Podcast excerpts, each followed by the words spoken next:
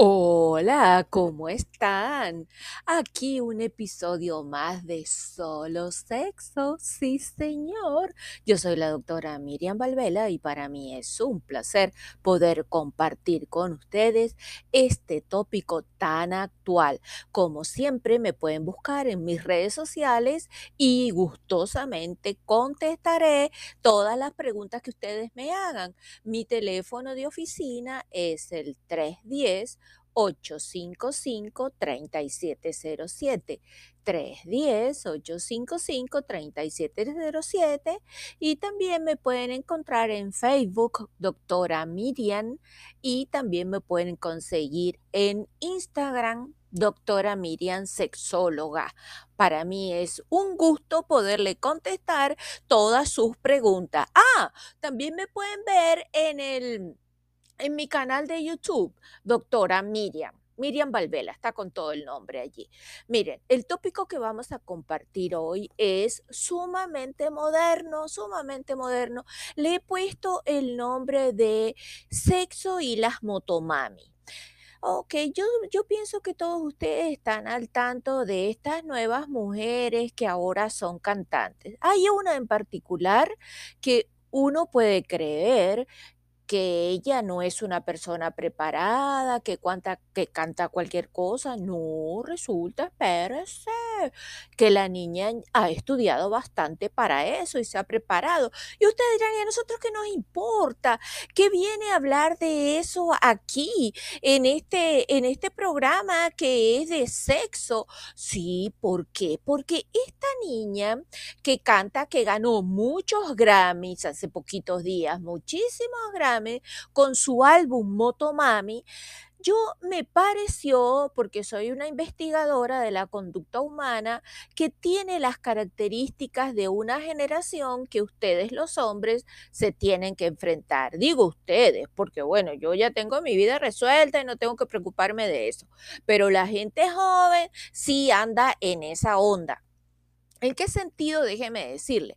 Mire, nuestra sexualidad se va construyendo. ¿Cómo es que se construye nuestra, nuestra sexualidad? Algo así, mire, le voy a explicar. No es lo mismo el sexo que se tenía en la época de, la, de los colonizadores que el sexo que se tiene ahorita. Va cambiando. Y si nosotros no nos vamos adecuando, vamos, a vamos perdiendo el paso y nuestra sexualidad comienza a ser cada vez más pobre. Por cierto, déjenme contarles que sucede que uno de la, eh, una de las cosas que está influyendo mucho, y esto es investigación científica, ¿verdad? Es la mala calidad de eh, los espermatozoides. O sea, el hombre está disminuyendo su fertilidad porque los espermatozoides han ido cambiando de calidad esto no lo estoy diciendo porque a mí se me da la gana, no lo estoy diciendo porque yo lo inventé, no, son investigaciones que van probando que los últimos años ha ido descendiendo abruptamente la calidad del esperma del hombre. Entonces, miren muchachos, ¿por qué? Seguro, yo hago el programa para hombres y para mujeres, pero, por, pero en particular hoy vamos a centrar la atención en los muchachones, ¿verdad? ¿Por qué? Porque fíjense una cosa, sí, tenemos que hay generaciones motomami, como esta que la canción, que el álbum de Rosalía identifica. ¿Qué características tiene esta generación motomami? Mire, son mujeres jóvenes que se van apoderando de, la, de su sexualidad. ¿Por qué? Porque ya tienen mucho autoconocimiento de su sexualidad, porque tuvieron madres que, que fueron luchadoras, que tuvieron que pelear mucho. Por eso la madre de esta niña era una señora que se trasladaba en moto de un lugar para el otro. Imagínense, espérense, no estamos hablando de cualquier cosa. Es una mujer que se arriesgaba, se montaba una moto, digo yo, se, se encaramaría los, los, muchachitos encima, los hijos encima y, uh, y salía por ahí. O sea, es un modelo de mujer fuerte el que recibió esta niña. Además de eso, se sabe Aquellas personas que han asistido a mis clases, a mis talleres, saben muy bien la relación que existe ahorita, en que está comprobada entre la abuela, la madre y la hija, que la hija recibe muchísimo de su abuela, ¿verdad? Eh, Y no, lo, no, no vale la pena que lo explique acá porque si no se nos va a hacer muy largo. Pero el, momen- el, el momento es importante para recordarle a los hombres, para decirle a los muchachos que tienen que ponerse las pilas en muchas cosas, que tienen que activarse, que tienen que reeditarse. Así como la sociedad obligó a que hubiera esta generación de mujeres motomami, donde tienen un auto, un gran autoconocimiento, donde tienen mucha determinación, mucha autodeterminación, que manejan sus propios negocios, que ponen sus negocios en manos de mujeres de la familia. Imagínense qué difícil es, yo sé, yo sé, cielo, qué difícil es tener sexo con, o más, más bien seducir a una mujer así. Porque, ok, inhibe a cualquiera, inhibe a cualquiera. No vamos a decir que son iguales, pero por ejemplo, vamos a tomar el caso de Yakira, ¿verdad? Y de esta niña eh, Rosalía. Espérese, no cualquier persona se le puede acercar. Y vamos un poquitico a, a cosas que son, a situaciones un poquito más comunes.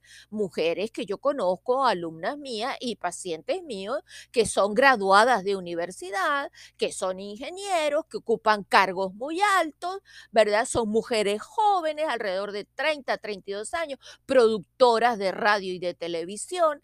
¿Cómo hace un hombre para acercárseles a ellas? cuando en nuestra cultura se nos ha vendido la idea de lo que se llama dualidad, la mujer buena y la mujer mala. ¿Son estas mujeres motomami malas? No, esa dualidad de, cómo somos vistas las mujeres, de que la mujer buena es María y la mujer mala era Eva, o sea, fue sí, producto de la influencia judeocristiana mm, a través de la religión, religión católica que nosotros hemos recibido.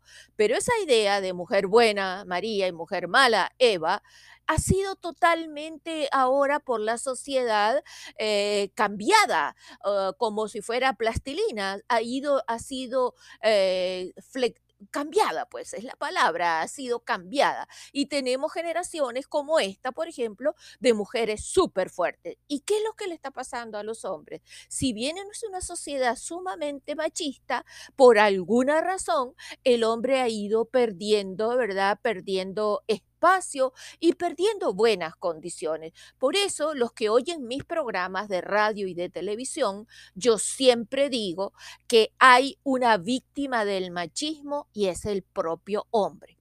Les voy a recordar a los amigos que estén oyendo este podcast y que me siguen en los programas que hay una cantidad de drogas ah, con el nombre de recreativas que a ustedes les influye en su sexualidad, que tienen que les influye, que tienen que algo así como que le aumentan las posibilidades de tener disfunción eréctil, es decir, de perder la erección. Esas drogas recreativas, aunque ustedes se enojen y digan misa cuando están bravos, que son, por ejemplo, el alcohol, las, anfetaminas, los barbitúricos, esos que, o sea, que de repente se los dan porque hubo una enfermedad, etcétera, etcétera, y se los continúan tomando, cocaína, que lamentablemente se consume muchísimo, marihuana. Yo tengo pacientes míos que defienden que la marihuana no tiene efectos secundarios. Sí, cielo, tiene. Por mí, tómatela toda si quieres. Como yo les digo, yo no tengo una campaña en contra de la droga. Consuman todo lo que se les dé la gana, ese es su problema. Pero ¿saben lo que? Después no vengan a llorar que no tienen erección. Y ni que hablar de la heroína ni la nicotina. Entonces tenemos una de esas situaciones, ¿verdad? Que es este uso y, ta- y también estos, cigarros electrónicos que tienen, que tienen mucho, mucha nicotina. Y desde hace años se sabe que uno de los factores que influye más en la pérdida de la, capacidad sexual masculina es la nicotina. En Brasil, que es un país donde se fuma tanto, se han hecho múltiples estudios donde se comprueba que la nicotina trae una falta de erección increíble, ¿ok? Yo sé que muchos están oyendo y dicen, ay, no, que está hablando tonterías, que está hablando payasada, que yo fumo no sé cuánto o que yo me no sé qué cu- cuántos este, estos cigarros electrónicos, yujul, yujul, julul, no sé qué cosa. O sea, yo me los estoy fumando, o que yo cada tanto un poquito de marihuana o de cocaína. Ok, yo sé que pasa el tiempo y eso viene. Pero bueno. El punto de este programa es mostrarle a ustedes que tenemos una generación de mujeres que las adversidades, los obstáculos, las han hecho que ellas se entrenen en salvar esos obstáculos. Y tanto obstáculo la sociedad les ha puesto, nos ha puesto, que uno se acostumbra a tener obstáculos. Entonces, de repente, si hay un hombre que es sumamente infiel, la mujer se acostumbró, pero no se acostumbró a estar con él, se acostumbró a dejarlo y buscar otro. Entonces se dan cuenta todas las cosas que están yendo en su contra, muchachos. El consumo de drogas recreativas, la baja calidad de los espermas. ¿Cuántas veces han sido infiel? La mujer ya se cansó y sabe que los va a cambiar. Pero espérese, vamos a hablar de algunas cositas que son más bien sencillitas y que ustedes las pueden, las pueden mejorar, las pueden cambiar. Como por ejemplo, el sexo no comienza en la cama. Por más que estas mujeres que le acabo de escribir, no, hombre, sean, aparezcan como súper poderosas, empoderadas, como le quieran decir, el cerebro femenino continúa siendo igual. Háganme caso, el sexo no comienza en la cama. Uno de los errores más comunes que se cometen es precisamente ese, creer que la sexualidad, s- que el, acto sexual comienza cuando uno ya está acostado desnudo. No, no, no, no, no. Mira, los hombres se excitan súper rápido, ¿verdad? Se encienden, como quien dice, a la velocidad de la luz. Sin embargo, las mujeres, eh, no importa que tan poderosas sean, no ocurre igual porque el cerebro femenino es diferente. Para muchas mujeres, sentirse seguras en una relación y en confianza con la persona tiene que haber del otro lado un encuentro sexual formidable. Y ese encuentro sexual formidable comienza por cómo el hombre le habla, le habla, ¿verdad? Sí, lléguele a la mujer por el oído.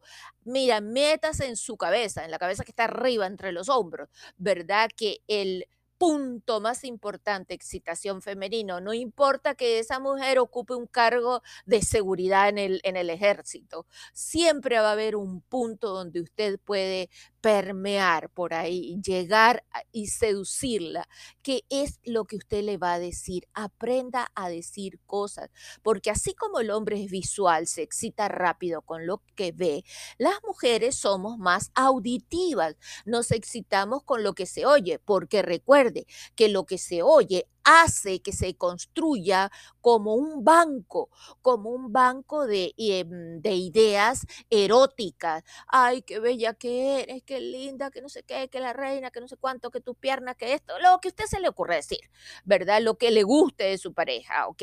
Dígaselo, dígaselo. Muchos pacientes míos me dicen, ay, pero qué fastidio, doctora, yo le dije, ella ya sabe, más si me dice, ella ya sabe que yo la quiero, pero mi amor, no es que ella sepa que tú la quieres. Así como a ti te gusta que ella se quite la ropa delante de ti con la luz prendida, y que no tenga miedo de que tú le veas los rollos de la barriga, ¿me entiendes? Ella necesita que tú le digas cosas, no importa si le dijiste que la querías el día que te casaste o el día que te fuiste a vivir con ella, pero ella necesita eso. Ella tiene que comenzar a pensar erótico para lograr un buen orgasmo. El pensamiento erótico se va a activar ¿verdad? Mediante lo que tú vayas diciendo. Si tú no dices nada, no fregamos, pues, o sea, no hay excitación. Otra cosa, no pasarse de la raya con el sexo duro. De repente decir alguna grosería, al- este, algún jalón de cabello, alguna nalgada media fuerte. Espérese. Si usted va a llegar a ese tipo de, de sexo donde de repente le gusta como, o sea, como que imponerse un poquito y que sea fuertecito, antes tiene que tener mucha confianza con ella y de alguna manera haber sondeado, haber puesto una patica en el agua y saber si a ella le va a gustar o no. Tenga cuidado, porque si se pasa de la raya, aquí en este país donde vivimos nosotros, los Estados Unidos, usted puede ir, pero así irse al bote directamente, ¿ok? Entonces, con, esa, con ese sexo fuerte, tenga cuidado. Primero, pregunte. Otra cosa, recuerde el clítoris, el clítoris. No tratar bien el clítoris es un error bien grande, bien, bien grande. El clítoris es extremadamente sensible, por lo que se debe tocar, mire, con, con intensidad, pero con suavidad. Otra cosa, no se centre en los pechos como si fuera un niño, como si fuera un niño ahí que va, que, está, que, está siendo amamantado. Espérese, usted es un hombre, usted es un señor, ¿ok? Céntrese en los pechos, pero de una manera diferente, con mucha sensualidad, ¿verdad? Con mucha sensualidad. Y paz, haga primero un recorrido, primero las partes secas, después las partes húmedas. A la mujer le va a gustar que usted vaya un poquito más despacio.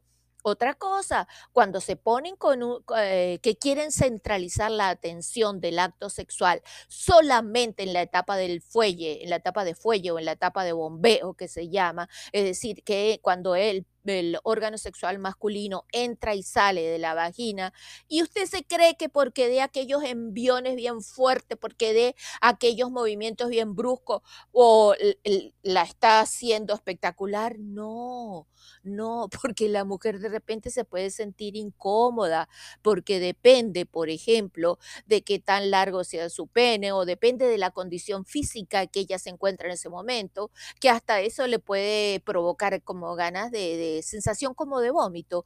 ¿Por qué? Porque usted le está subiendo los órganos, todas las vísceras se las está subiendo hacia arriba. No, no se ponga en esa etapa de bombeo con tanta fuerza. Cuando ya falte poquito, que sea el envión final, porque usted está sintiendo que va aumentando su deseo sexual, ahí sí, pero vaya llevando un ritmo también, ¿me, entiende? No, no se ponga así como fanático en esa etapa de, de bombeo. Ok. Vamos a suponer que me hizo caso y que fue llevando las cosas ahí como, como con calmita. Finalmente lograron el orgasmo. No importa si no son simultáneos en este sentido, va a ser mm, de repente lo más probable que ella tenga el orgasmo primero. Si usted se encargó de hablar lo suficiente, de tocar primero las áreas eróticas secas, de escoger algún objeto que hubiera cerca, ¿verdad? Para hacer caricias. El órgano sexual más importante es la piel, el más grande. Imagínese qué grande es todo lo que usted puede tocar, ¿verdad? ¿Ok? Entonces usted tocó, inclusive usted puede intentar tocar las partes del cuerpo de distinta forma, le puede acariciar con la mejilla, con la nariz, con la palma de la mano, con el dorso de la mano, con distintas situaciones, ¿verdad? Usted lo puede, con distintas partes del cuerpo, usted la puede acariciar y se va a dar cuenta que los efectos son diferentes, inclusive se crea como una tensión sexual fuerte o y, espera como, a ver, cómo va a ser tocada, ¿verdad? Ok, esas cosas son súper importantes a la hora de, tener, de lograr el orgasmo. Pero bueno, vamos al punto. Vamos a suponer que ella lo tuvo un poquitico, unos, unos segunditos antes que usted, pero recuérdese que a usted le va a dar tiempo para terminar, porque está en ese envión final, para terminar y lograr el orgasmo. Ok, una vez que usted logró el orgasmo y ella también, no le permita a ella, pero eso no se discute ahí, usted le va hablando antes, ¿verdad? De que se levante como loca a lavarse. No, eso no es veneno. El cuerpo humano está preparado para eso, que no salga como, ah, que me tengo que lavar. No, no, no, no, no, no. Y si le da asco, usted observe, cuidadito, ¿por qué es que le da tanto asco? No sea cosa que ahí tenga unos bloqueos emocionales sin resolver y a la larga, cuando usted ya tenga una relación de muchos años, aparezca eso, que ahorita se lo calla lo oculta y lo soporta, lo disimula para que usted no se dé cuenta, es una cosa. Cuidado, esos son señales que hay que tener. Pero vamos a suponer que eso no pasó, que ya no se levanta así como loca rapidito a limpiarse en el baño, sino que se queda un poquito ahí. Recuerde que la etapa post-orgásmica en la mujer es más importante que el hombre. ¿En qué sentido en la mujer es más importante que el hombre? Ahí es donde la mujer lo evalúa. No, y fíjate lo que hizo después que tuvimos sexo, se dio vuelta y durmió y no le importó nada. No, mi amor, no haga eso. En la mujer es bien diferente. La etapa post-orgásmica en la mujer es de suma importancia. Ella necesita aún ya habiendo tenido el orgasmo, que la bese y la acaricie. Y yo sé que ustedes lo que quieren es roncar porque se dan vuelta y quedan, pero listos. ¿Por qué? Porque fue la de ustedes es una excitación sumamente rápida y la de la mujer es un proceso. Entonces, como es un proceso, necesita un poquitito más de tiempo para terminar ese proceso. ¿Ve? La de ustedes son como un pico alto de excitación y baja violentamente pero la de la mujer no. Entonces usted tiene que tener cuidado en esa etapa postorgámica y usted va a ser un rey, mire, ella lo va a valorar. Entonces, mira, no hay motomami que te valga. Si usted sigue todo, si usted oye este podcast y va a aprender cómo funciona el cerebro femenino, mira, así sea la mujer más increíble, increíble, que con más dotada de dinero, de posición, de conocimiento, usted va a poder igual. ¿Sabe por qué va a poder? Porque va a conocer cómo es la, el secreto está en las diferencias del cerebro femenino y del cerebro masculino y cómo eso se expresa en una sexualidad y cómo cada quien con su historia de vida aprendió a circular por esta sociedad donde nos, donde nos quisieron o nos quieren, ¿verdad?, atrofiar nuestra sexualidad. Ok, si algo no le quedó claro, usted me llama. Si usted quiere consultar algo, usted también me llama. Si tiene una pregunta, también me llama. ¿No me quiere llamar? Mande un texto. Recuerde que mi número de teléfono también es el mismo de WhatsApp, 310-855-3707.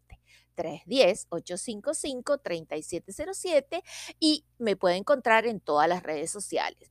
Invite a sus amigos que oigan este podcast, así lo pueden discutir juntos y se vuelve más rico porque ustedes me van a hacer llegar su feedback. Un besito, un abrazo y lo espero en el próximo capítulo.